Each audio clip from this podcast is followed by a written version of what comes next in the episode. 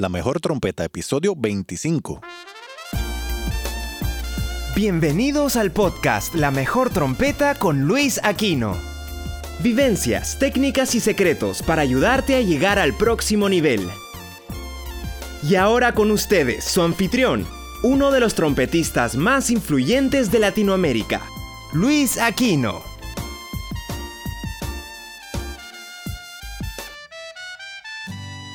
Saludos a todos y bienvenidos a esta edición número 25 del podcast La Mejor Trompeta. Yo soy Luis Aquino y este episodio fue grabado en agosto del año 2017 y estoy publicando este podcast en febrero, principios de febrero del 2018. ¿Qué pasó? ¿Por qué me tardé tantos meses en publicar este episodio? Bueno, mi, plan era publicarlo en septiembre del 2017. Pero con hoy con mañana no lo había hecho y vinieron dos huracanes que pasaron por Puerto Rico. Uno se llamó Irma y el otro María. María devastó a Puerto Rico. Y luego mi padre, eh, nos enteramos de un diagnóstico de cáncer terminal y el proceso de cuidarlo y el, eventual fallecimiento de mi padre, pues me quitaron todas las ganas de publicar algún podcast en esos meses. Pero aquí estoy publicando este episodio, una entrevista con una persona a quien admiro mucho, sabe mucho de trompeta, se llama Orestes Machado, Ferregurt, y la entrevista dura es bastante larga, hablamos mucho y de muchas cosas. Fue súper entretenida para mí, espero que para ustedes también lo sea. En el momento de esta entrevista, un gran trompetista de Puerto Rico estaba vivo, pero ya no lo está. Se menciona el nombre de don Elías López y con todo el respeto que siempre le hemos tenido, tanto Orestes como yo, quiero hacer esta aclaración. Obviamente lo mencionamos de una manera con mucha admiración, pero quería hacer esta salvedad porque han pasado meses y lamentablemente también don Elías López se nos fue del mundo físico. Así que sin más, los dejo aquí con una entrevista que le hice a Orestes Machado Ferregur. Hola Orestes, buenas tardes. Entiendo que, bueno, para mí son buenas tardes, para ti son buenos días. Estamos a dos horas de, de diferencia acá en Puerto Rico. Tú estás en Guatemala, ¿cierto? Así mismo es, Luis. Un placer estar conversando contigo. Muchísimas gracias de antemano por, por ello, porque eh, es una oportunidad y es un privilegio para mí mm, conversar contigo, aunque nos llevamos muy bien, somos buenos amigos, pero eh, ser parte de tu podcast es, es, para mí un privilegio, ¿verdad que sí? Y pues, estoy en esta bonita tierra guatemalteca, ¿cómo que no? Qué bien. Eh, cuéntame o cuéntanos, ¿verdad? Porque esto es para que otras personas lo, escuchen. Cuéntanos un poco de, de por qué estás allí, si, si deseas hablar de eso un poco brevemente. Bueno, mira, em, a ver, es una, digamos que la decisión de venir para acá es el resultado de un cúmulo de, pequeñas decisiones, eh, algunas personales, otras de tipo espiritual.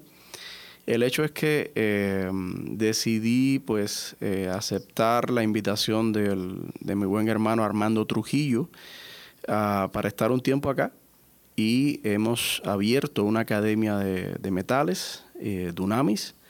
También estamos construyendo accesorios para trompeta, grasas, estuches para boquillas y cosas así.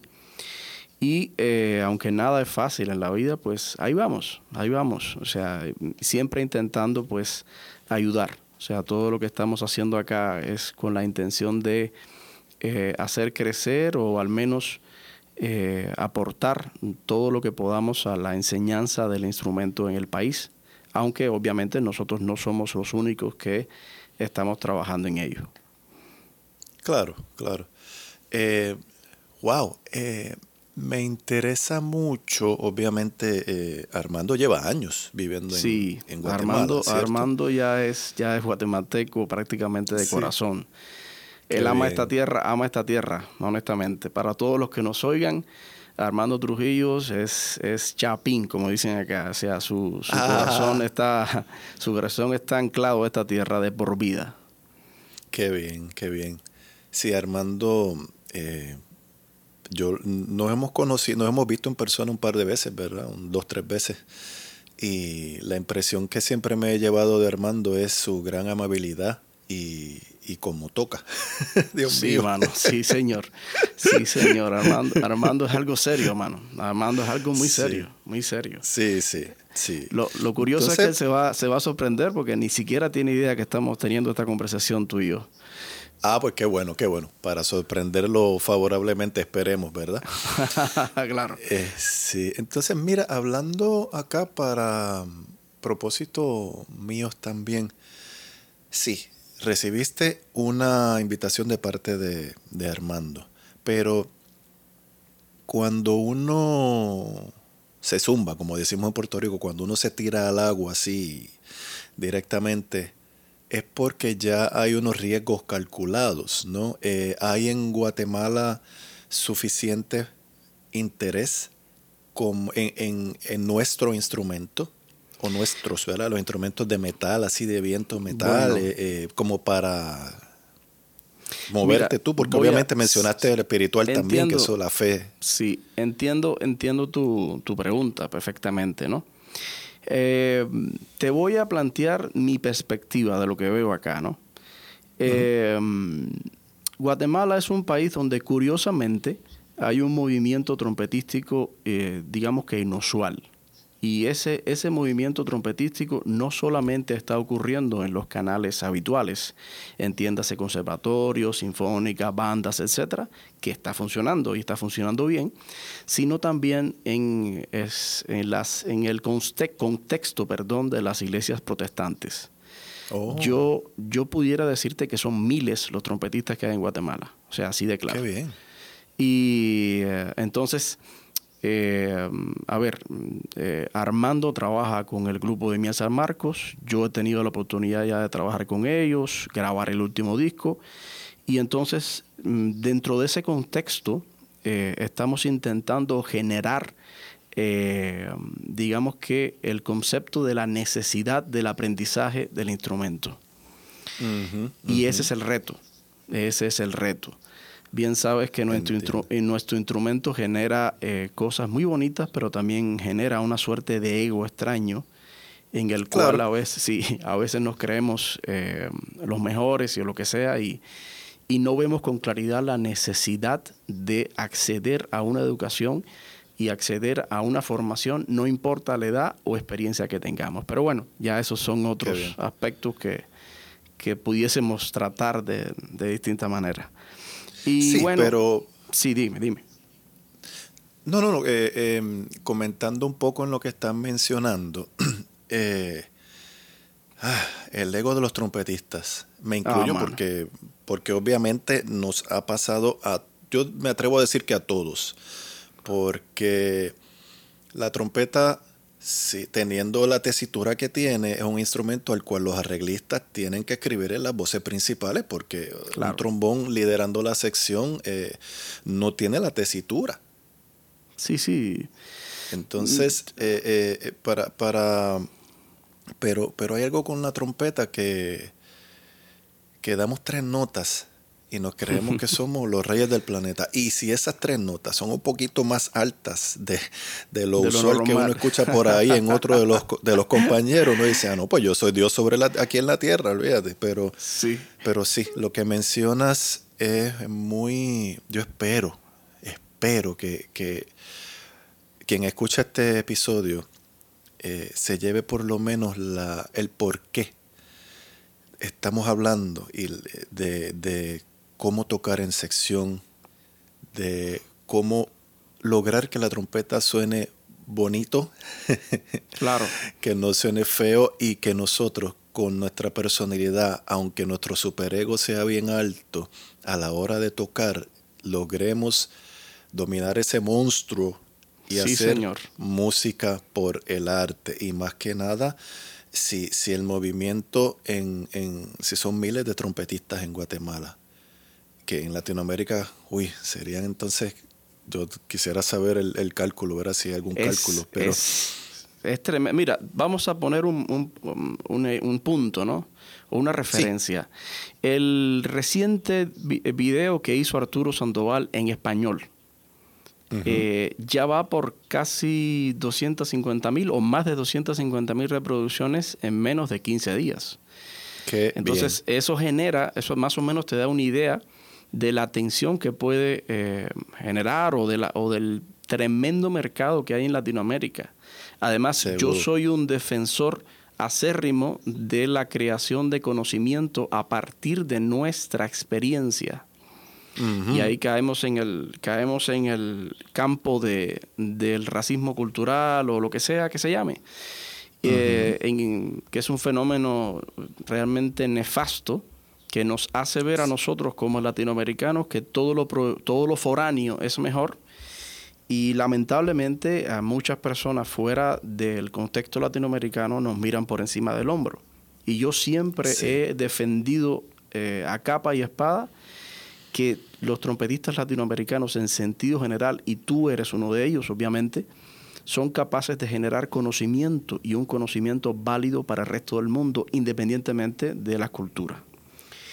Eh, sí, el número de trompetistas que hay en Latinoamérica y la calidad como profesionales y personas, hay que, hay que decirlo todo, es, sorprendente para mí. Y siempre he buscado la, forma de, extraer de esas experiencias pues conocimiento. Eh, Luis, de verdad. Qué bien. Pero eh, hay, un, hay algo que yo he observado en los, colegas, ¿verdad? compañeros trompetistas en Latinoamérica. Em, nosotros admiramos mucho cuando vemos una trompeta eh, siendo interpretada ¿verdad? por una persona desde el contexto de solista. Ah, mano, importante, eso es muy importante. y, y, eso nos gusta a todos y cada trompetista, yo creo que dentro de sus sueños quisiera verse o se ve, se visualiza liderando una banda o por lo menos como solista y al frente siendo acompañado por, por, claro. Eh, por lo que bueno, mira, a ver, mi, percepción de ese asunto eh, vuelve al sistema educativo, ¿no? El sistema educativo de la trompeta nos enseña cómo estudiar solos, cómo practicar solos, como montar un concierto clásico solo, o sea, todo, eh, todo gira alrededor de la figura del solista o alrededor de nuestra mentalidad como solistas. Y entonces, hablo por mi experiencia, pensamos tanto en la figura del solista o soñamos tanto en, ser solistas, que no, no, tiene nada de malo, dicho sea de paso, ¿no? Que, por ejemplo, en mi caso, yo, eh, digamos, no le hice mucho caso a la asignatura de música de cámara en la Escuela de, Arte donde estudié, en la Escuela Nacional de Música en La Habana, siendo la, asignatura que a la larga económicamente me iba a brindar mejores beneficios, entiéndase, trabajar en sección. Entonces, nosotros, digamos, siempre estamos fijándonos en la figura del solista, sin tener en consideración que ese solista es el resultado de su propio, eh, digamos, de su propia realidad, de su propio contexto cultural, técnico, como quiera llamársele. Y entonces, siempre me gusta poner el ejemplo de, de, Maynard, que es obviamente un referente para todos, ¿no? Claro. Hay muchas personas que sueñan tocar como Maynard y obviamente eso está muy bien, pero se olvidan de ser ellos mismos. O mejor, o peor, perdón, eh, ya cuando van a tocar en sección pretenden seguir tocando como Maynard pretenden seguir tocando como un solista, ¿no? Y eso ocurre en, muchos, le ocurre a muchos solistas. Por ejemplo, sin mencionar nombres, yo conozco excelentes jazzistas, o sea, excelentísimos, o sea, por encima de la, de la media, digamos, y eh, increíblemente con toda esa capacidad creativa, musical, eh, son prácticamente incapaces de afinar en una sección. Sí, entiendo. Y entonces, entonces ese fue el pistoletazo de salida de mi primer libro, digamos. O sea, cómo eh, intentar exponerle a la gente que es posible practicar, pero con la mentalidad puesta en tocar en sección y no ser un solista. Correcto. y eh, muy, muy interesantemente, en el contexto de los trabajos que hacemos en, en Latinoamérica o, digamos los trabajos que hacemos en música en español, ¿verdad? Porque se hacen también en Europa, obviamente. Eh, lo que nos da el dinero, como mencionaste hace un par de minutos, es el trabajo en sección. Sí, señor. Eso, es, eso es que 90% de, del ingreso o quizá un poco más es, en sección. Claro, o sea, eso es una, es una eh, estadística que no solamente ocurre en Latinoamérica, también ocurre en los Estados Unidos. o sea, eh, y es curioso, es curioso que el sistema educativo siga formando a las personas con la mentalidad eh, de solistas. Eh, mira, hace aproximadamente un año yo presenté el libro en una universidad norteamericana. Y el profesor de esa universidad... Eh, digamos, para quienes no, no, conocen, ¿verdad? O no te conocen o no conocen el libro, cuando mencionas el libro, estás hablando de Brass Tactic, Brass 1, porque ya, exactamente. Porque el segundo... Pues, sí, exactamente. Mira, eh, uno siempre, pues yo, yo estuve un tiempo en la universidad, en Universidad de North Texas, perdón, donde ya sabes que es una de las de las cunas fundamentales de la enseñanza de nuestro instrumento en la música popular en los Estados Unidos. Y entonces, eh, lamentablemente, no tuve eh, la oportunidad de, recibir clases como me hubiese gustado, ¿no? pero un tiempo después, ya presentando el libro, eh, me di cuenta que la mentalidad en los Estados Unidos más o menos es, es parecida, ¿no? O eres solista o eres lead trumpet. O sea, no, no existe una mentalidad del trompetista ah, crossover, que es como le llaman ellos, desde el punto de vista educativo. Estoy hablando, ojo, obviamente hay excelente.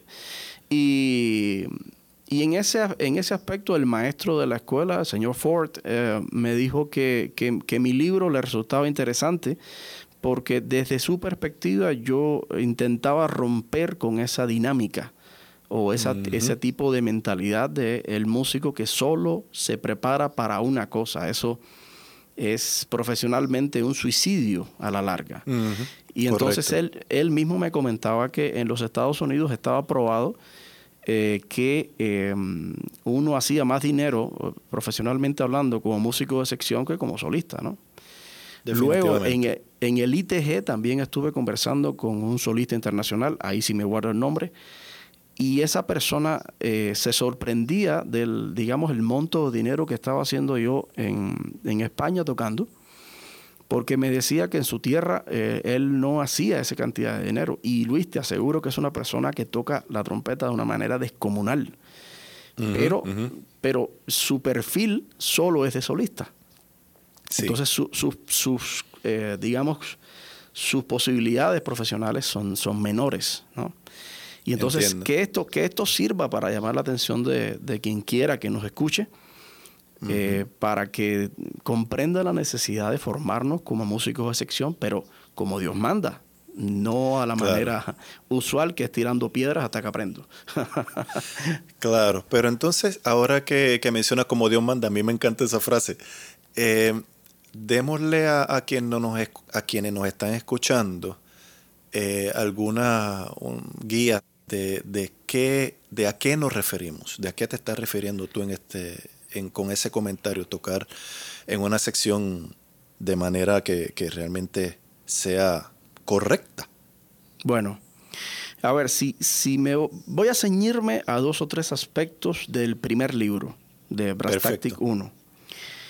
Eh, yo eh, propongo o de algún modo pues expongo, creo que es la expresión correcta, que cuando uno se enfrenta al trabajo en sección, eh, o mejor dicho, al estudio individual para trabajar en, una sección, uno debe, digamos, dividir el trabajo en tres partes. Primero que nada, escuchar el género o lo que vayamos a tocar luego evaluar nuestra capacidad de poder interpretarlo correctamente o no, y a partir de esa evaluación entonces solucionar eh, las posibles eh, em, dificultades que tengamos para eh, interpretar ese género. Eso, esto, es, esto es universal, pues, también puede suceder. ¿Sabes qué? Sucede, ¿sí? Esas tres partes, escuchar, evaluar y solucionar, requieren humildad y los trompetistas ah, tenemos problemas con eso. Así que el primer, primer batazo por la cabeza, chicos. requiere humildad, requiere aceptar que no eres perfecto, requiere aceptar que alguien mejor que tú y requiere aceptar que tú puedes llegar allá arriba, pero hay unos pasos a seguir. Disculpa, Oreste, es que no, me podía quedar con esa. sí, no, no, no, no, no. Mira, eh, em, es, curioso, me acuerdo de una frase que, de una, en una conversación que tuve con Mayari, con Mayari Esquerret, a quien aprovecho para saludarle y agradecerle públicamente todo el apoyo y todo la, es, es, genial. Mayari es un tipo es un tipo único. Eh, Mayari es único, es exquisito, de verdad. sí, sí. De verdad. Una vez en una, en una conversación, yo le hice una pregunta, ¿no? Y él se sorprendió de que yo le estuviese haciendo esa pregunta porque había escrito un libro. Y mi respuesta fue simple, Mayari, yo escribí un libro, eso no me convierte en mejor trompetista. O sea, ojalá.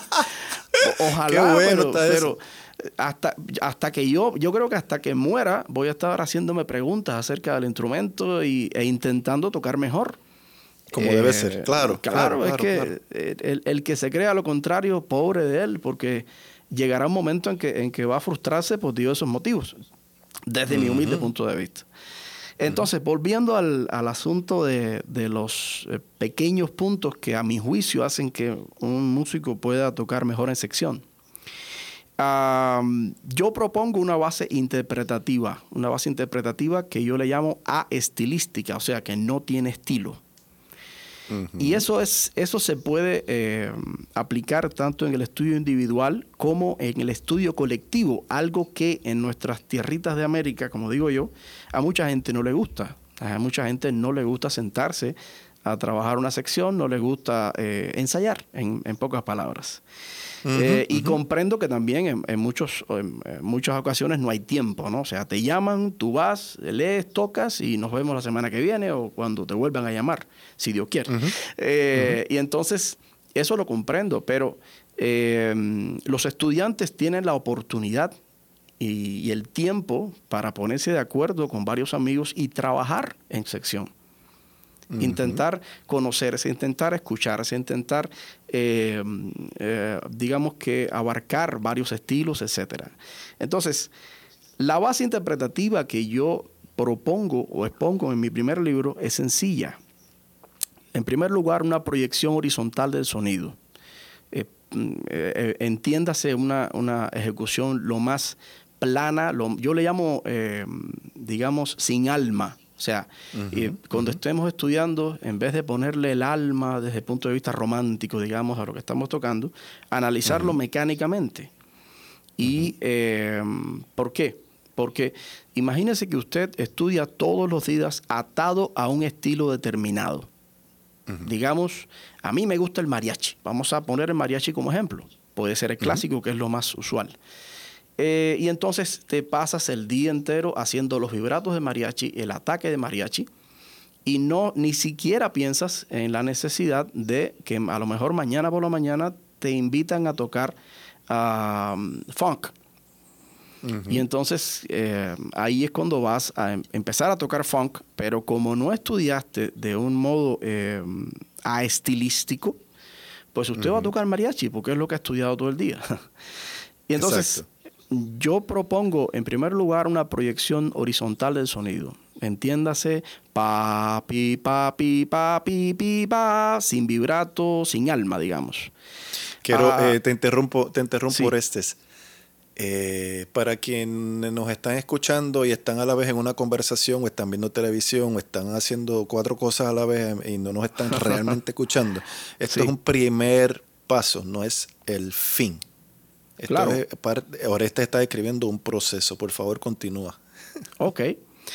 Luego, eh, también defiendo el uso de, notas sueltas ahí donde fuere posible, ¿no? Con el fin de que la gente entienda lo que estás tocando, ¿no? O sea, y ahí cuando se va a estudiar, obviamente hay que tener control de las articulaciones, de los distintos tipos de ataques, etcétera, etcétera. También, mm, o sea, expongo que es necesario tener un control del vibrato.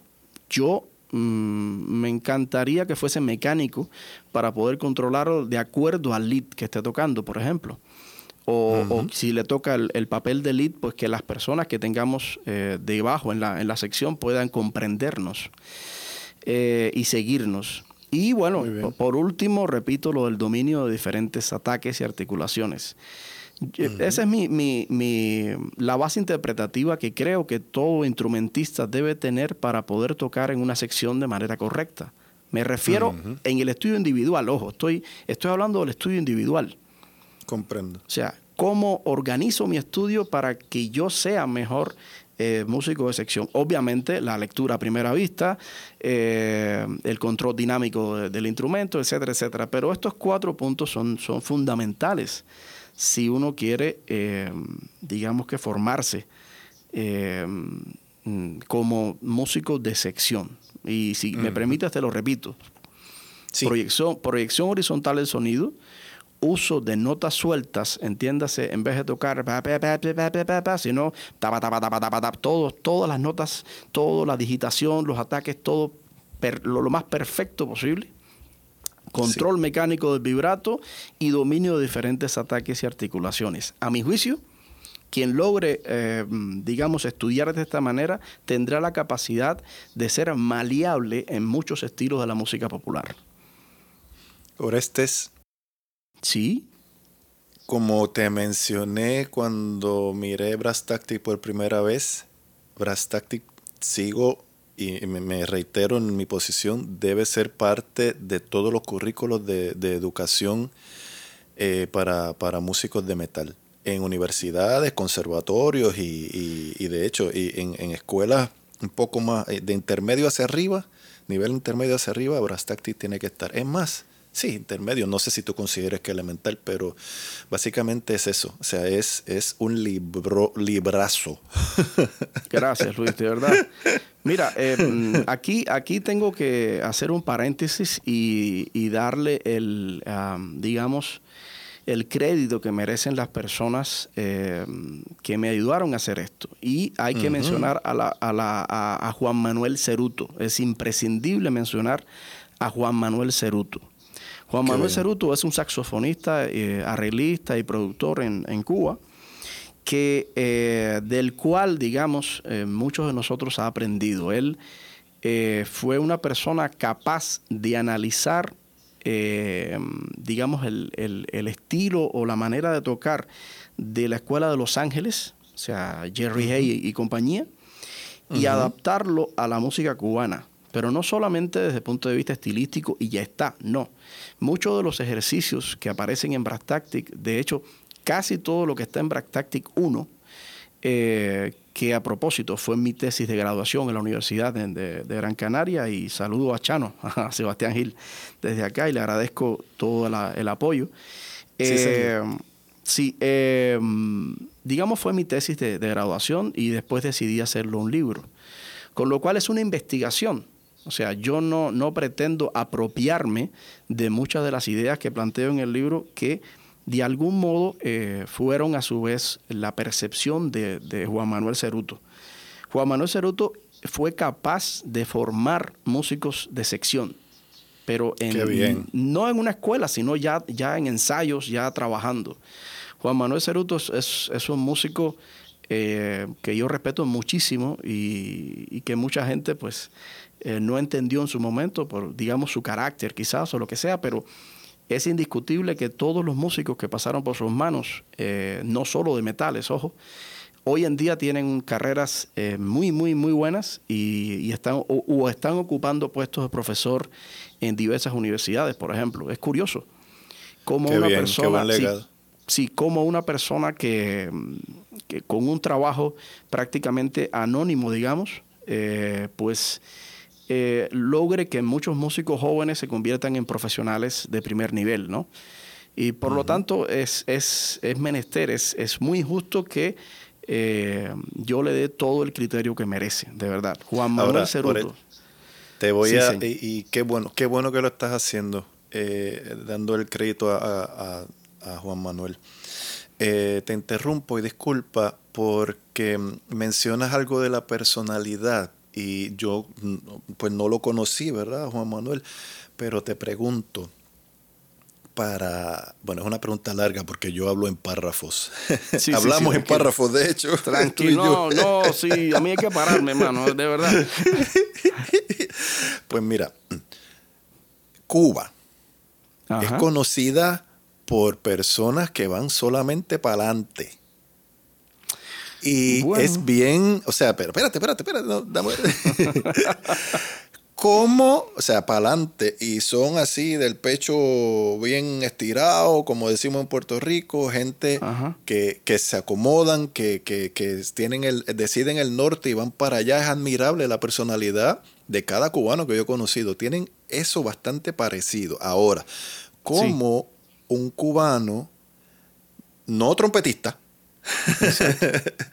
pudo eh, porque por lo hablado del, superego de, los trompetistas ya, cómo él con su personalidad, qué tipo de personalidad tenía o cómo, así cortamente, ¿verdad? ¿Qué, qué hacía eh, para poder doblegar a las personas y hmm. decirle, no, es por aquí? bueno, a ver, te voy a, contar, eh, bueno, en primer lugar, eh, Ceruto es una, fue una persona con una formación muy seria, ¿no? O sea, él, por ejemplo, en el libro, en la entrevista, perdón, para el libro, él me contaba que él le debe mucho a un profesor de fagot búlgaro, por cierto, mm. que le enseñó música de cámara, pero a, digamos, con, los, con los cánones europeos. O sea, eh, escuchas de al lado, o sea, todo, todo lo que sabemos de la sección, al señor se lo exigieron. Él tocaba flauta en, en ese, en, ese, eh, en esa agrupación de música de cámara.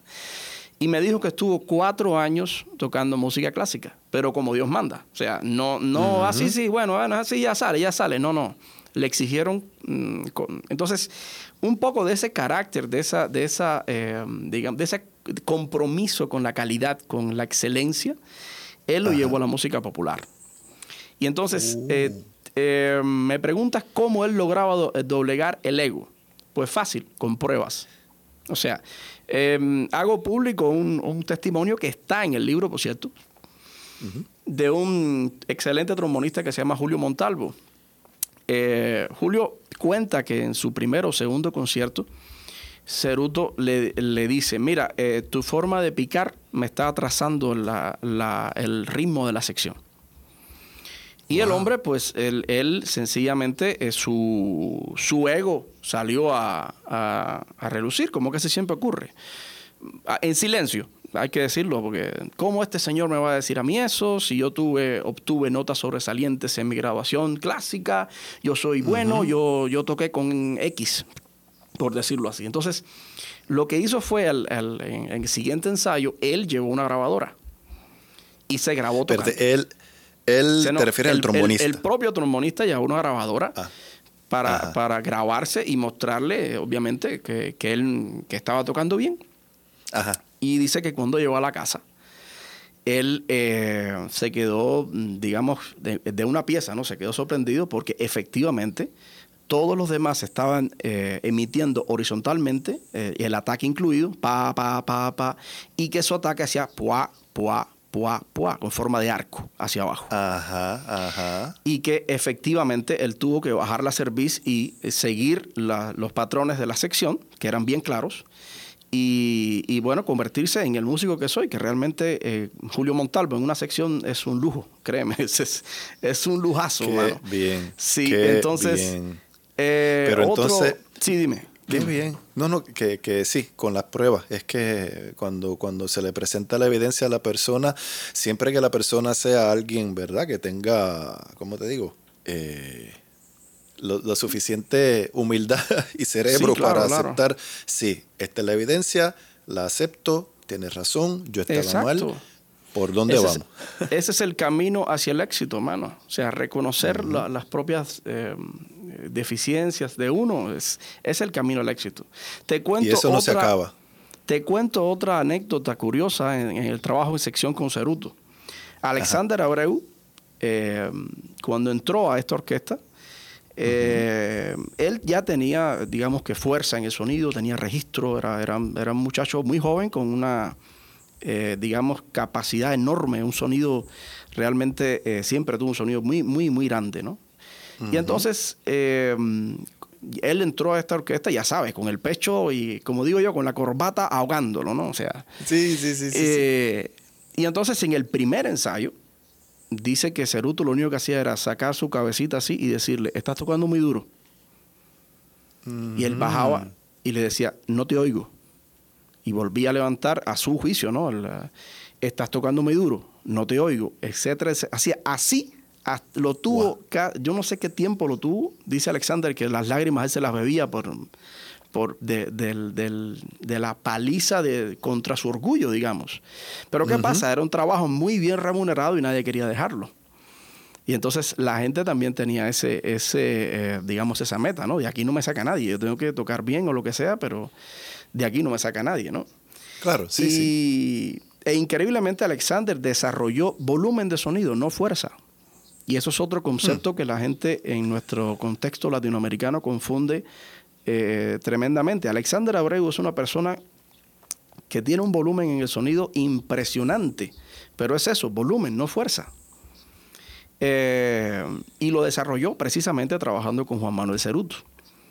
Yo soy de la opinión de que Ceruto debería tener una cátedra eh, de música popular o, de, trabajo en sección en cualquier universidad pues de este mundo, mano. Sería genial ese pues tipo. o sea, pues sí, sí, sí, sí. Eh, sería increíble, ¿no? Él, él, maneja conceptos tremendos como canta lo que quieres tocar. Y si canta feo, te dice, así mismo tocas toca feo. Ajá, sí.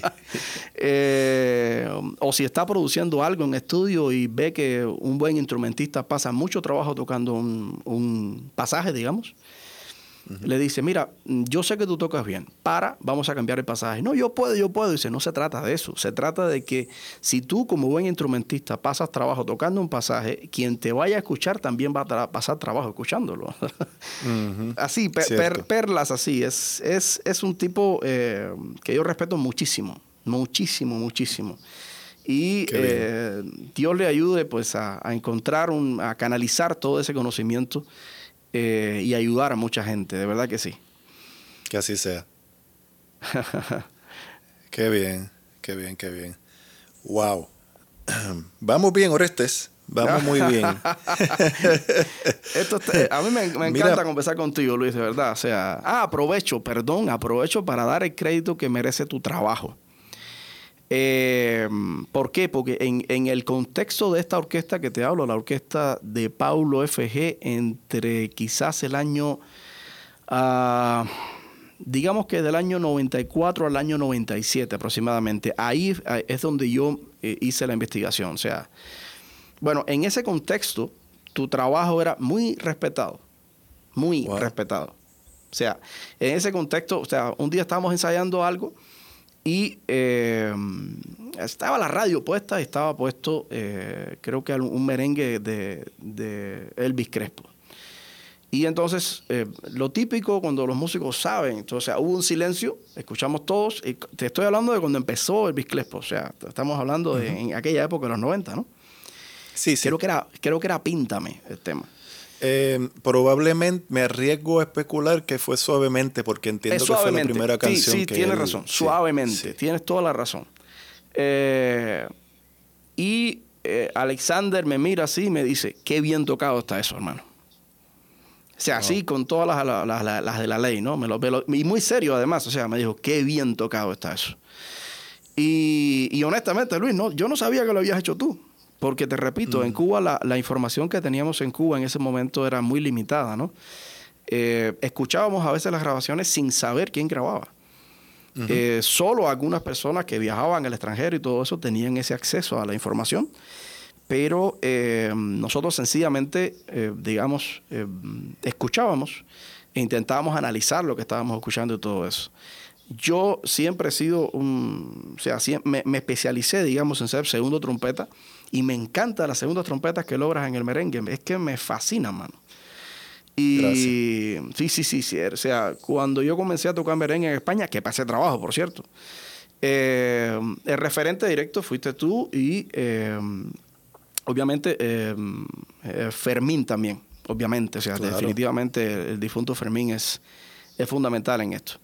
Oh, eh, pero, pero que se sepa eh, que en, Cuba tu trabajo es muy respetado, o sea, con mayúsculas. Para que, para que se sepa, ¿no? Porque ya sabes, hemos hablado de la insularidad, ah, fenómeno tremendamente increíble, ¿no? Uh, eso necesitamos dos episodios para eso. y no vamos a solucionar nada.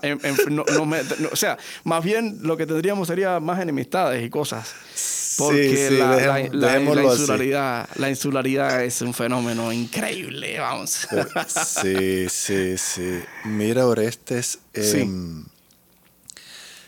muy interesante eh, este comentario que, que, acabas de hacer en cuanto a que que mi trabajo es respetado en Cuba, eso me, halaga muchísimo. Eh, recuerdo que tuvimos esa, esa mm, conversación parcial también en, en, en Maspalomas, allá en el 2016 en Gran Canaria. Sí, señor. Eh, pero y, eh, curiosamente, es muy interesante que mi escuela de tocar, de frasear, es muy hacia Los Ángeles, muy hacia allá. Es que, es que de ahí salen los conceptos fundamentales de los cuales estamos hablando. sí, porque y sin, que me quede, sin que me quede nada por dentro, mi oído, yo comparo algo grabado en Los Ángeles versus algo grabado en Nueva York, que es otra gran escuela en cuanto a sección. Sí, sí, sí, no hay comparación. En, en, New York suena que son muchos jazzistas tocando juntos y cada cual corta la nota donde le da la gana. Sí, hay un eh, feeling, sí, hay, un, eh, sí, hay algo. Pero, pero en Los Ángeles tienen a mí me llega, o sea, me, me, parte el corazón completo, es como que, wow, suena limpio y suena con alma también, es como que... ¿Sabe, sabes, yo, o sea, te doy absolutamente toda la razón, pero hay que tener en consideración que es un equipo de trabajo que lleva mucho tiempo trabajando juntos y trabajando en estudios de grabación.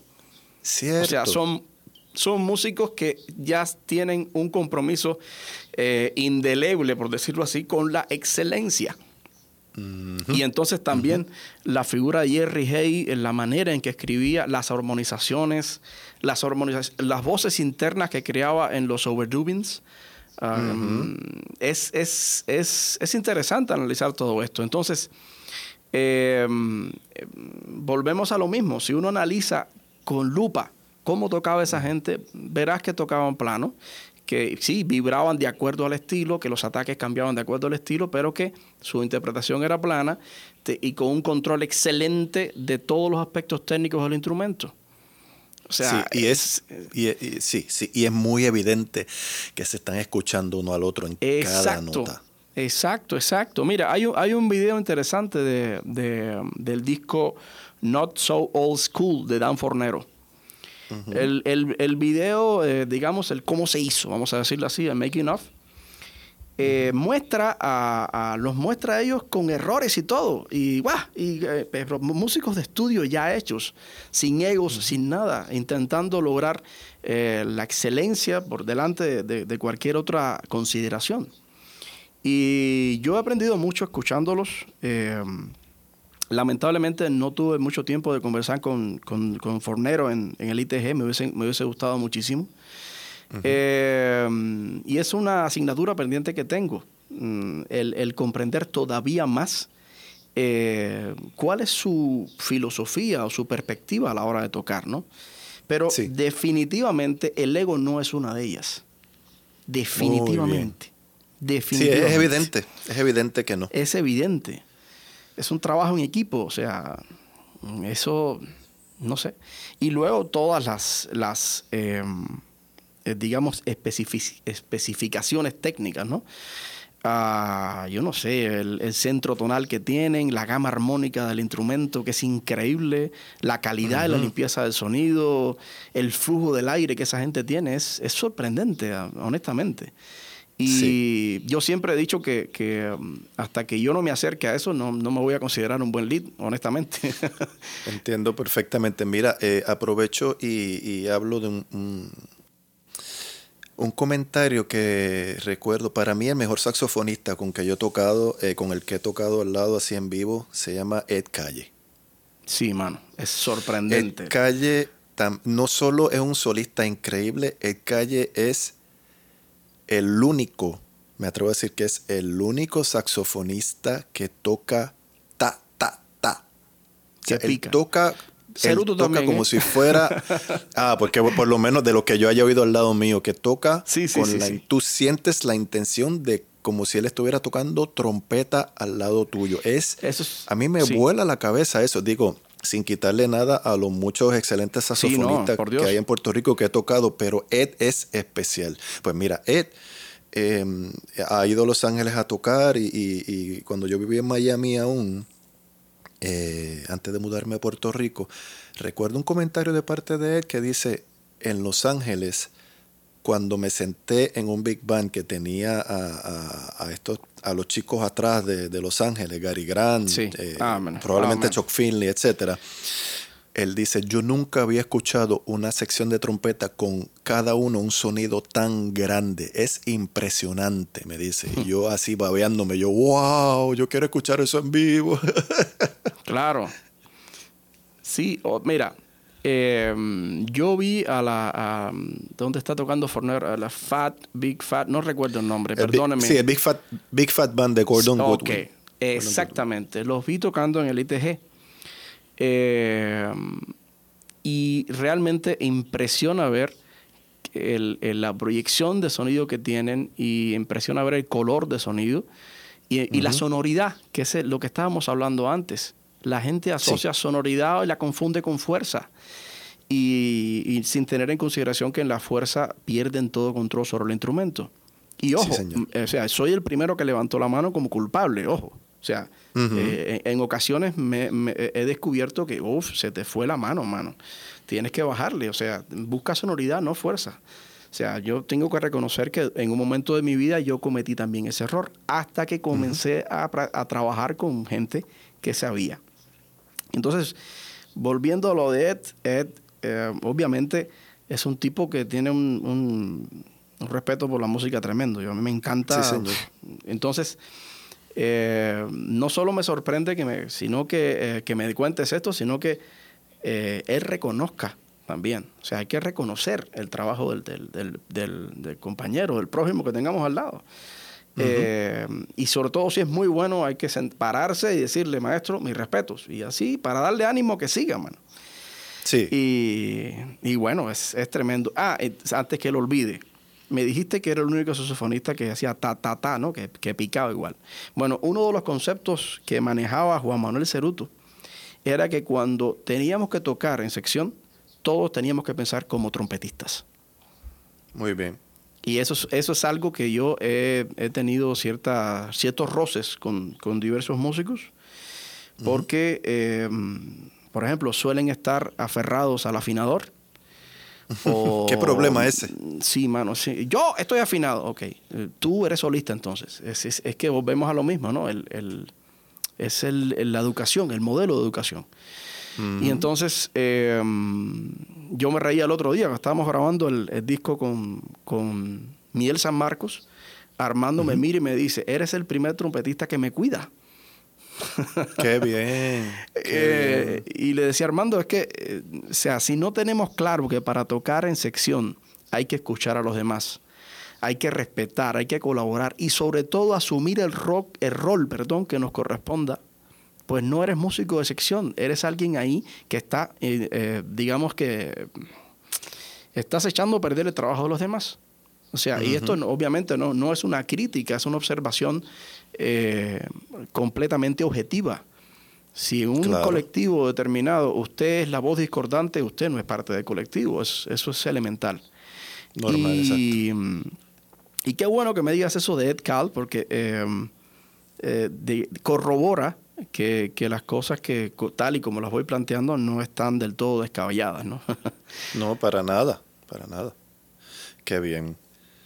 Pues sí, el, el,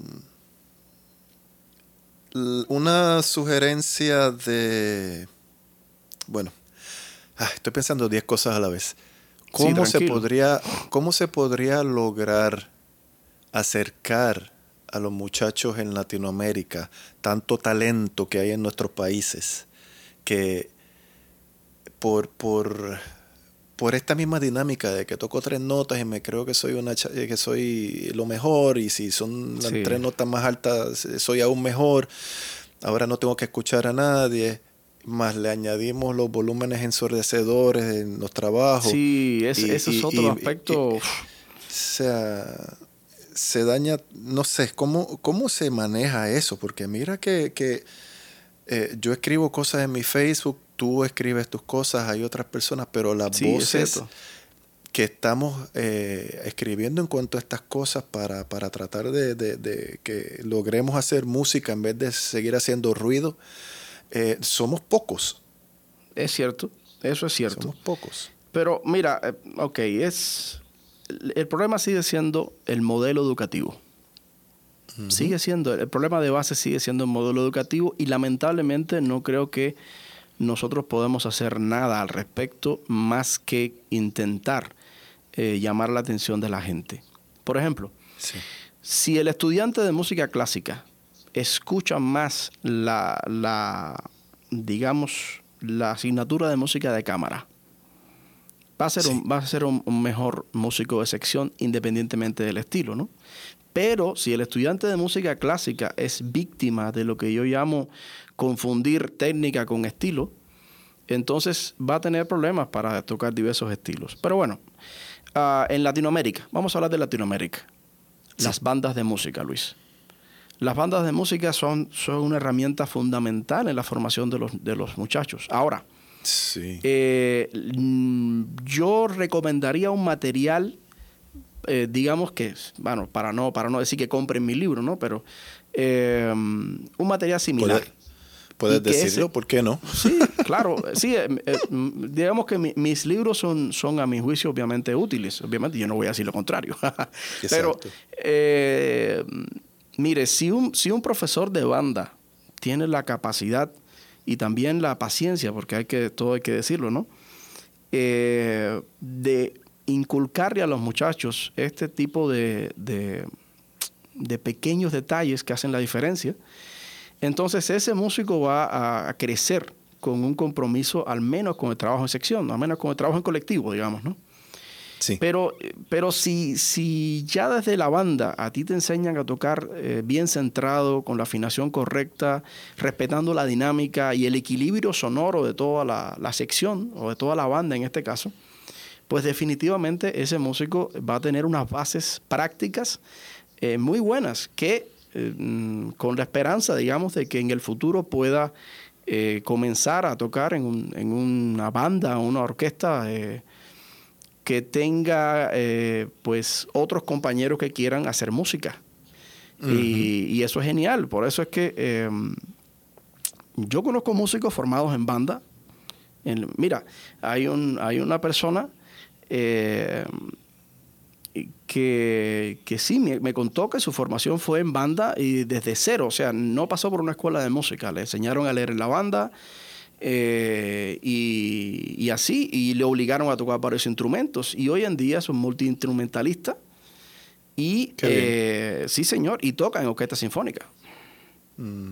Cuidado, o sea, no siempre el, el, lugar de donde salgas es, es algo que te, que te condicione. O sea, aquí obviamente está el, el aquello de qué es lo que quiero, qué es lo que sueño y sobre todo la figura de, em, del maestro.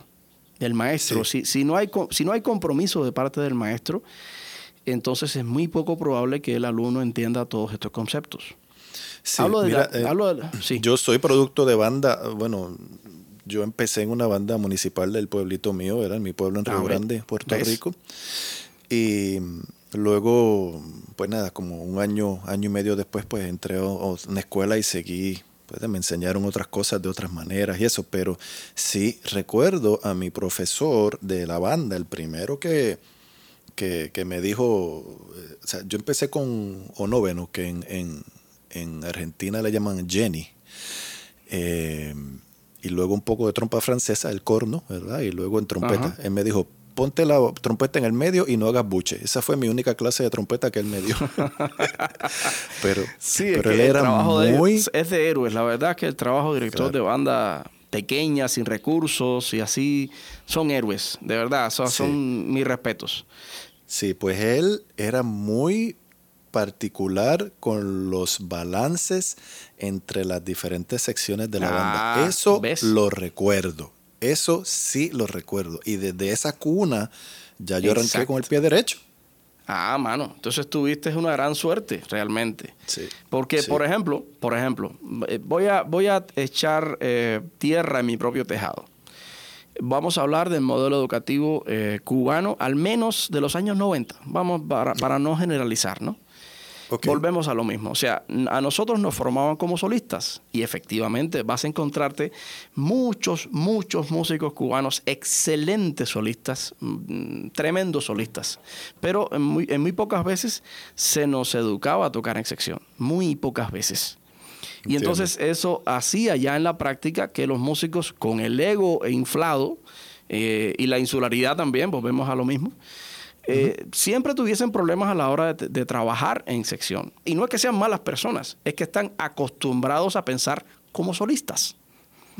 Y entonces, yo también tuve un profesor de banda, pero ya dentro de la escuela, una escuela eh, elemental de música en, en mi ciudad natal, en Pinas del Río, cuyo nombre fue Manuel Amor Pousa, hay que decirlo así, y si pudiera decirlo en mayúsculas, mejor. Cuando yo tenía 12 o 13 añitos más o menos, ya yo estaba tocando música tradicional cubana, pero no a, a caerle a palos a la trompeta, sino con arreglos, con, había dinámica, había de todo, hacíamos danzones, hacíamos... El repertorio era realmente eh, muy bueno y él mismo hacía los arreglos. Y mm, sembró en nosotros, en muchos de nosotros, eh, digamos, la, la- el- la necesidad de hacer música. Y cuando te digo muchos de nosotros, te menciono, por ejemplo, a Lulo Pérez, que llegó a ser eh, productor de Alejandro Sanz, eh, Mario Félix Hernández, un excelentísimo trompeta, eh, Roberto Pérez, que hoy en día está viviendo en Cuba, pero es un excelente trompeta de sección, y, y- y varios, no- Julio, Julio, Julito, am, caramba, es increíble que se me olvide el apellido. Bueno, eh, la lista de músicos formados por, por, por Amor, por Manuel Amor, es, es bastante larga y, a mí me gustaría también darle el crédito que merece, igual que tu maestro de banda. Eh, por favor, que no se me olvide también eh, en, mi- en lo- personal agradecerle a Luis Iser, ah, que fue mi primer maestro de trompeta, pero el trabajo de amor, eh, musicalmente hablando, fue, digamos que, bastante más significativo, al menos en mi formación elemental. Eh, y, po- y por eso te digo, las bandas y el maestro. Sí, señor. Sí, señor. Wow. Esperemos que que esto que hemos hablado aquí en este episodio sea de, de ayuda para espero que mucho más de una persona. Ojalá. De verdad que sí. De verdad, porque, a ver, mi, mi propósito, y esto tiene que ver también con mi, digamos, mi eh, proyección espiritual, llam- llamémoslo así, ¿no? Mi propósito es poder bendecir a la gente con lo que Dios me dio. Poco, mucho, eh, no sé la precisión que tenga la gente de ello, pero entiendo que, que, mm, todos nosotros deberíamos aportar al prójimo. Y entonces todo esto que hago, mm, lo hago de corazón. Y es- y eso es importante. No sé si, ojalá que eso le llegue a la gente, ¿no? O sea, mi propósito fundamental en todo esto es aportar un, aportarle a la, a la educación del instrumento, ¿no? A la formación de los muchachos. Porque entiendo que espiritualmente todos los seres humanos deberíamos al menos encontrar eh, nuestro propósito aquí en esta vida, que es única, y luego, antes de marcharnos, poder legar algo, poder dejar un legado eh, que, eh, que ojalá que siempre, que siempre sea positivo, ¿no? Sí. Y entonces, basándome en eso, no solamente he escrito mis libros, sino que también animo a los maestros eh, que, que, que hay en este mundo, ah, no solamente a tocar, tocar y tocar mejor, que obviamente está bien, sino también a sentarse y escribir sus memorias. No tienen que escribir un método, pero las memorias de un buen instrumentista eh, son una fuente de conocimiento. Sí, señor. Eh, yo siempre me he preguntado eh, cómo sería aprender de Vitín Paz, por ejemplo, o de Elías. ¿Cómo sería escucharles y cómo sería preguntarles cómo hicieron, qué, qué- las vivencias, sus vivencias? Más nada, o sea. Y, y eso es una fuente de conocimiento tremenda. Mm, Sí, o sea, mencionar a Vitín Paz es- es- son palabras mayores en la, palabra, en la trompeta latinoamericana. ¿no? Oh, sí. Y, Sí, y, lamentablemente no tenemos una referencia eh, directa de cómo se fue su formación, de cuáles son sus conceptos fundamentales, etcétera, etcétera. Y es triste. Sí, pero es... Asumo que alguien le ha hecho alguna entrevista aquí, allá, eso. Pero sí, pero no es lo mismo de sería, su puño y letra. o sea, no, es igual. Sí, Jamás sería va a hermoso eso. Claro, claro. Igual que los, los, por ejemplo, vamos a hablar de Puerto Rico, ¿no? Eh, o sea, eh, Lugo falleció lamentablemente muy joven, pero ¿qué hubiese sido si hubiese dejado escrito su, percepción acerca de la música? O sea, ¿cuántas cosas hubiésemos aprendido de una persona que, que, a mi juicio revolucionó mucho eh, en muchos aspectos la música? Y, aprovecho para, dar mi, mi, perspectiva. O sea, Lugo logró captar las ideas de, la música cubana de los 90 y, refinarlas muchísimo. Me encanta, o sea, me encantan sus arreglos, es tremendo. También de Cuco Peña, que hasta donde se dirige la banda en Puerto Rico, no sé si estoy equivocado. La banda nacional lo es. Eh, bueno, eh, sí. En este momento, eh, con la situación fiscal en Puerto Rico, entiendo. No, no sé exactamente qué está pasando con, con esa banda. Creo que o es, no está funcionando en este momento, está a punto de fallecer, o hay algo ahí pasando. Wow, muy qué informado. triste, qué triste, qué triste. Pero sí, pero Cuco es, Cuco de los grandes de aquí. Sí, claro. Entonces, eh, que, un maestro como Cuco que se sienta a escribir, y Andrew Clark que escriba, mano. Eh, Machado, oh, Machado también escriba, y otros que si me olvidan, por favor que me perdonen. Yo no, sé, yo no sé, Oreste, yo no sé si tú sabes, si estás consciente que Jan, eh, aparte de ser tremendo trompetista, es maestro también como, como su otra carrera, maestro de música. Y Jan tiene a su haber, e, él ha sacado muchos trompetistas excelentes y trombonistas también. Caramba, qué Músicos. No, yo, yo sabía que era maestro, pero por referencias de Facebook, ojo, pero no maestro de música. Pensaba que era maestro, eh, digamos, normal, o sea, maestro al uso. Pero que me digas eso es, es, es, significativo. O sea, desde aquí mi respeto para Jan Duclerc. Por favor, o sea, eh, y si puede ser que lea mi libro. y sí, porque eh, la educación es, es, una meta, la educación es toda una pasión, la educación es, es algo que debería, bueno, a la, a la, gente que nos gusta, pues comprometernos. Sí, señor. Y, y repito, y bueno, Mira, por ejemplo, me encantaría darle crédito que creo que debería tener Mayarí en todo esto. Sí. Porque Mayarí es, es una persona que trabaja un montón eh, con, Federal Express y apenas duerme para dedicarle tiempo a lo que le apasiona, que es la trompeta. Así es. Y muchos, yo no sé si yo tendría esa fuerza de voluntad, pero independientemente de eso, no solamente es que él eh, eh, pues, se dedica a lo que le gusta y tal, sino que también investiga o sea, Mayarí es un investigador incansable. Y eso hay que respetarlo. O sea, y, ahí volvemos a la vieja historia de que si es solista, de que si esto, de que si lo otro. Mayarí, Pero, eh, eh, ¿cómo te digo? Mayarí sabe mucho. Y, y Mayarí. Sí, señor, porque investiga. A mí me ha corregido por lo menos tres malas mañas de décadas y me ha mejorado mm, varias cosas ahí, de, de un segundo al otro. O sea, y, yo, yo, se lo, he agradecido a él en persona y he escrito un, poco en, aquí y allá, ¿verdad? Del agradecimiento, pero que, que, que, valga que esta es una vez más que se lo agradezco. Pero malas mañas de esas que, que, que tú no te das cuenta, pero el ojo clínico de Mayarí mirándome me dijo, esto, esto, esto, yo, wow, ok. Sí, sí, sí, es, es una persona con, con, una capacidad tremenda para, para enseñar y para para investigar, es, es incansable. Yo lo, yo lo respeto muchísimo, de verdad. Sí, y entonces, pues imagínate que todas estas personas sencillamente se sienten a escribir sus memorias. O sea, ¿qué legado quedaría en Latinoamérica para las futuras generaciones? Y ojo, perdón, hablo de Puerto Rico para no hablar del resto de Latinoamérica o sea, eh, por favor, o sea, eh, eh, estaríamos hablando de cuántos miles de buenos músicos, o sea.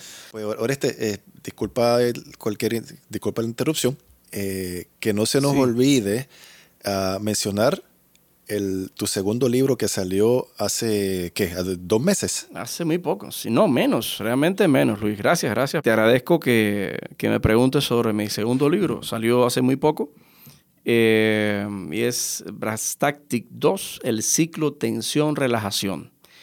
Es interesante porque eh, ahí abordo desde mi perspectiva eh, el fenómeno de la tensión acumulada. ¿Recuerdas la conversación que tuvimos en Gran Canaria acerca de la percepción que teníamos de los músculos y todo eso? Sí, pues señor. esto ya, ya, ya esto es como un, un proceso completo, ¿no? Un proceso en el cual uh, yo planteo que hay o deberíamos tener todos una suerte de precalentamiento en, eh, para el cual yo pongo ejercicios como masajes faciales y relajación de la lengua, fisioterapia en pocas palabras. Luego, eh, te agradezco, te lo agradezco, o sea, eh, también hablo de, de la necesidad de calentar el sistema respiratorio eh, luego de relajar la lengua de una manera determinada, que yo le llamo el borracho. Y no es que tengamos que estar borrachos. Eh, los alumnos acá se ríen mucho cuando les hablo de eso. Eh, sí planteo un movimiento determinado de la lengua para permitir el libre flujo del aire. Y luego termino hablando del desarrollo muscular tal y como lo hablamos en Canarias, desde una perspectiva que no sea la de la fuerza, sino la de la resistencia. Y objetivamente uno toca y desarrolla tensión, pero si al otro día uno se levanta y vuelve a realizar este ciclo, pues va a librarse de la tensión y entonces eh, progresivamente eh, nos va a ir mejorando el sonido, eh, las impurezas del sonido, los ataques, la flexibilidad, la resistencia, obviamente, la capacidad para afinar el control sobre la dinámica o el registro y, y, sobre todo para evitar lo que los norteamericanos llaman el overuse, el sobreuso de la embocadura, que puede eh, desembocar eso en, en unos problemas eh, musculares muy, muy serios. No solamente que, que, que, tengamos heridas en el labio, sino ya estamos hablando de gente que se levanta y que se le olvidó tocar el instrumento. O sea, ya estamos hablando de, cosas muy serias. y todo eso ocurre, todo eso ocurre porque eh, la atención se nos va acumulando y, es, y no avisa, o sea, lamentablemente no avisa. Aunque es un poco así con el sonido, pero la gente asocia también la música popular con una determinada sonoridad sin darse cuenta que están siendo víctimas de la, de la tensión acumulada. Básicamente eso es el segundo libro. A mí me parece una herramienta útil también eh, sobre todo para los trompetistas que trabajamos en la música popular, de verdad. Sí, sí, ese, libro, mira, eh, eh, recuerda que en el curso que hice Resistencia para los Mortales, que hoy día es parte de, la página de membresía que tengo que se llama dacapoicoda.com, el ejercicio, hay un ejercicio en Brass Tactic que, que yo le, expliqué a los chicos en cuanto a ese ejercicio como parte del, curso porque a mí me cambió la vida ese, ese ejercicio no tan larga de Brass Tactic 1.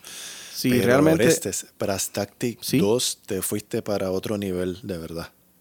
Bueno, gracias, Robert. De verdad, yo, mm, honestamente, ese libro, tengo que ser honesto, o sea, ese libro me tomó bastante más tiempo que el otro porque fue todo un proceso, o sea, un proceso personal incluso.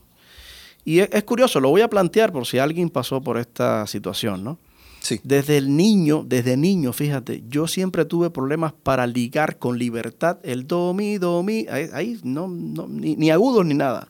Ese intervalo de tercera a mí siempre me resultó incómodo, incomodísimo. Entonces, durante años busqué soluciones hasta que encontré por fin que eh, yo exageraba el control vertical de la lengua. Hmm. Eso, eso por poner un ejemplo, ¿no?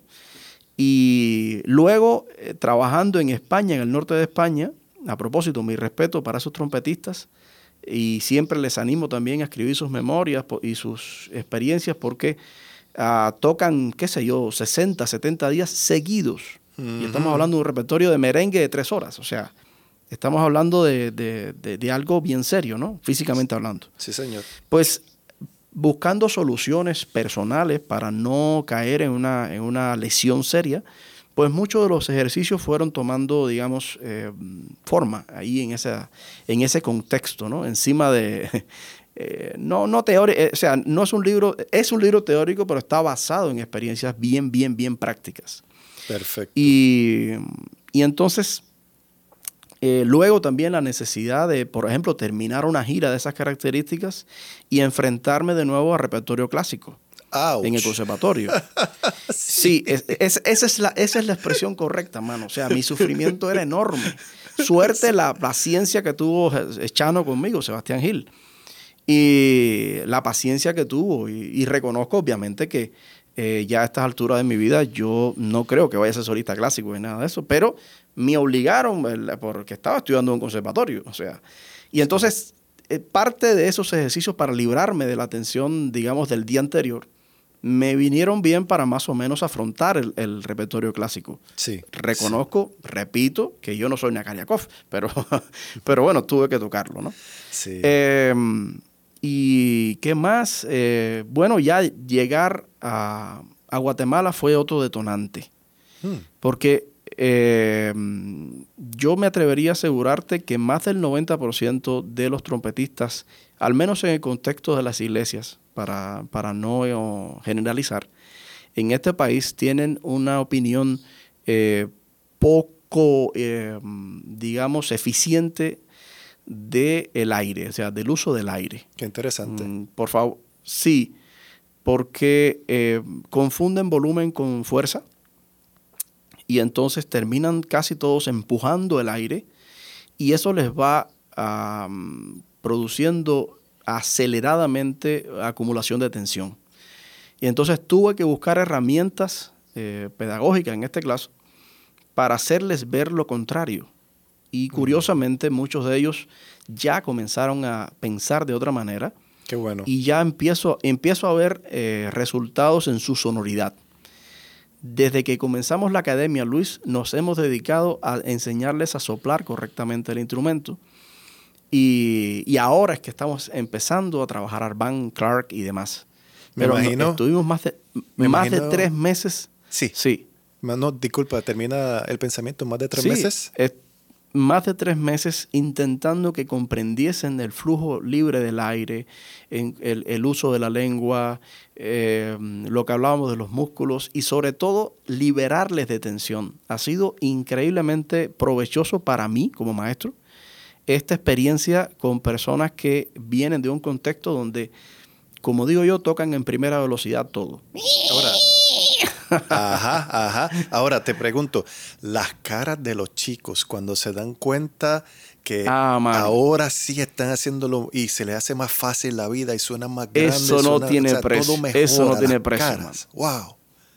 Qué bien. Eso no tiene precio. Ahora depende de ellos, si me están escuchando, que espero que sí depende de ellos la constancia y el compromiso con la excelencia. Eh, porque la constancia es lo que nos hace o no eh, buenos instrumentistas, y más en el instrumento nuestro. Y, el compromiso con la excelencia también, eso nos hace mejores personas y mejores músicos. Eh, ahí en el contexto donde estemos. Entonces, nada, honestamente, yo estoy muy contento con el segundo libro. Muy, muy contento. Muy contento, o sea. Y yo como, como público, o sea, yo acá eh, viendo el libro, siendo de los, de los que consume el libro, ¿verdad? Que se beneficia de esos materiales, te agradezco que lo hayas hecho porque eh, a mí también me hacía falta porque yo soy de, pues ese, de ese pomo, ¿verdad? Ese pote, de, ese, de ese, esa cantidad de personas que, que, que, tienen estas situaciones y de lo que hemos estado hablando en este podcast, yo tengo que luchar contra esas cosas también, porque yo he tenido mis malas mañas, ¿entiendes? Hago cosas bien hechas, pero hago cosas que no están bien hechas. Así que pues... Es que eh, eh, eso es general, Luis. Claro. Todos tenemos ese, ese problema. Además, la atención es un fenómeno del cual no nos podemos librar, pero sí lidiar con él. Exactamente. Y eso es, eso es lo interesante de, de este libro. Exactamente. Bueno, Orestes, con esto vamos a, vamos a ir terminando el episodio porque conociéndonos vamos a estar aquí cinco horas hablando. por Dios, o sea, ya terminamos, terminamos mañana por la mañana aquí y total no nos van a hacer caso. Ay, qué bien. Te agradezco mucho, mucho, mucho este rato. La ha pasado fenomenalmente bien. Espero que las personas que nos han, nos han estado escuchando que que hayan disfrutado esto con nosotros, que hayan aprendido algo, que hayan crecido algo. Yo crecí aquí, yo aprendí cosas, así que te lo agradezco una vez más. Espero que, que todos ustedes eh, quienes nos escuchan, eh, pues nada, sigan em, pendientes al, trabajo y, al, y, a las redes sociales de Orestes Machado. Y, gracias, ¿verdad? Por, por, por, por, seguirme a mí también, que por eso es que estamos aquí. Y espero que sí, señor. tanto lo que Orestes habla como lo que yo hablo, que en, muchas cosas Orestes y yo estamos de acuerdo y en las que no, pues realmente no nos hemos molestado uno con el otro, ni esa ni ese drama que a veces se ve en, Facebook. esa es la otra cara de la moneda de los trompetistas. ay, Dios mío. Luis, mira, yo, yo te agradezco muchísimo, honestamente, la oportunidad, porque, eh, y lo digo públicamente, si, si yo llego a imaginarme que iba a ganarme tu amistad hace, hace 15 años atrás, eh, hubiese dicho el nah, nah, no lo hubiese creído, ¿no? Wow.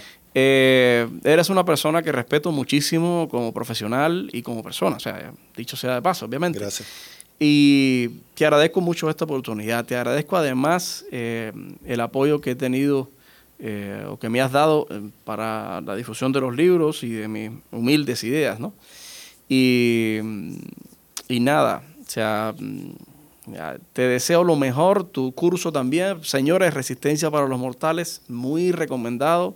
El trabajo que Luis está haciendo, intentando eh, pues eh, hacer llegar sus conocimientos es, es, es, válido y muy, muy provechoso. No, no pierdan la oportunidad de chequear eh, el trabajo de Luis.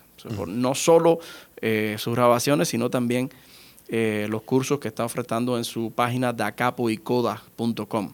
Sí, eh, y nada, mm, de ambos, obviamente, el deseo que todos ustedes eh, se esfuercen en ser mejores instrumentistas y sobre todo buena gente. Sí, si no somos buena gente, si no somos buena gente, no nos van a querer, ni la abuela nos va a querer en la casa tocando, mano. Sí, de verdad que no. y entonces, eh, nada, un saludo a todos y, que Dios les bendiga, pero a todos en general, de verdad que sí. Bueno, Luis, un abrazo grande, hermano, de verdad. Hasta pronto y nada, seguimos, seguimos comunicándonos. Este, gracias, gracias, mil gracias, Orestes. A ti, mano. Chao. Con esto quiero terminar el episodio esperando que, que todo esto haya sido de ayuda para muchas personas Sí, es un episodio largo, pero sustancioso y hay que hablar de estas cosas para que se siga haciendo música bien hecha, con los egos controlados y que logremos escucharnos uno al otro para tocar bien juntos y hacerle justicia a la música. Que la música sea nuestra reina y que cada uno de nuestros trabajos suene mejor que el anterior. Que así sea. Muchas gracias por escuchar esto y de nuevo, gracias.